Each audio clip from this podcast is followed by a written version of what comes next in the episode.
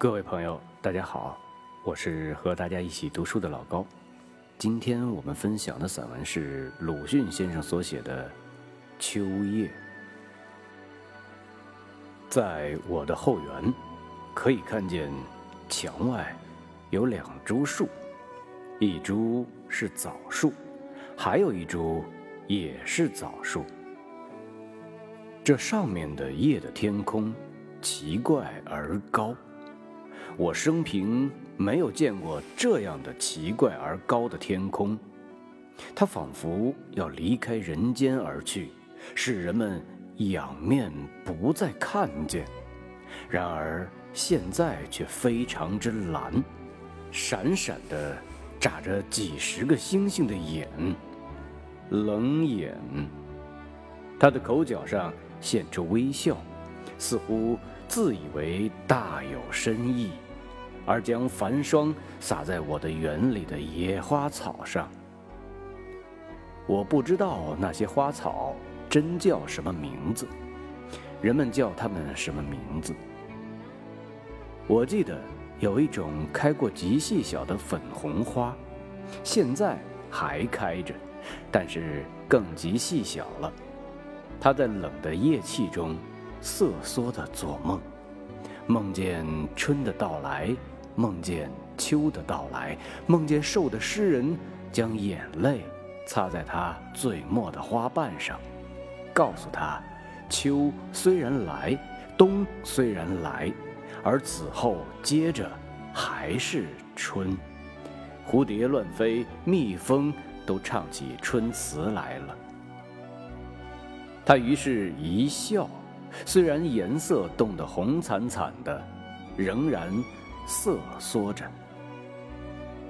枣树，它们简直落尽了叶子。先前还有一两个孩子来打他们别人打剩的枣子，现在是一个也不剩了，连叶子也落尽了。他知道小粉红花的梦。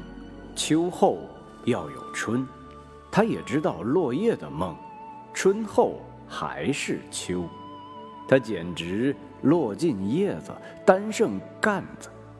然而，脱了当初满树是果实和叶子时候的弧形，欠身的很舒服，但是有几只还低压着，护定他从打枣的干烧所得的皮伤。而最直最长的几只，却已默默的、铁似的，直刺着奇怪而高的天空，使天空闪闪的鬼眨眼，直刺着天空中圆满的月亮，使月亮窘得发白。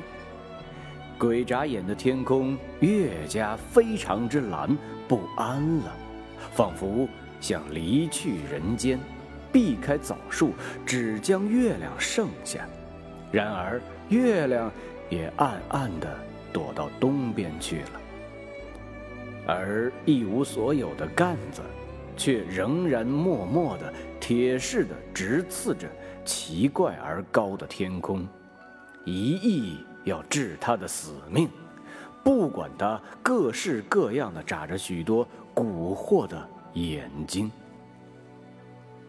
哇的一声，夜游的恶鸟飞过了。我忽而听到夜半的笑声，痴痴的，似乎不愿意惊动睡着的人。然而，四围的空气都应和着笑。夜半，没有别的人，我即刻听出这声音就在我嘴里，我也即刻。被这笑声所驱逐，回进自己的房。灯火的带子也即刻被我悬高了。后窗的玻璃上叮叮的响，还有许多小飞虫乱撞。不多久，几个进来了，许是从窗纸的破孔进来的。他们一进来，又在玻璃的灯罩上撞得叮叮的响。一个从上面撞进去了，他于是遇到火，而且我以为这火是真的，两三个却休息在灯的纸罩上喘气。那罩是昨晚新换的罩，雪白的纸折出波浪纹的叠痕，一角还画出一只猩红色的栀子。猩红的栀子开花时，枣树又要做小粉红花的梦，轻松的弯成弧形了。我又听到夜半的笑声，我赶快砍断我的心绪，看那老在白纸罩上的小青虫，头大尾小，向日葵籽似的，只有半粒小麦那么大。变身的颜色苍翠的可爱可怜。我打一个呵欠，点起一支纸烟，喷出烟来，对着灯默默的静电这些苍翠精致的英雄们。一九二四年九月十五日。好的。今天我们的分享就到这儿了，咱们下回再见。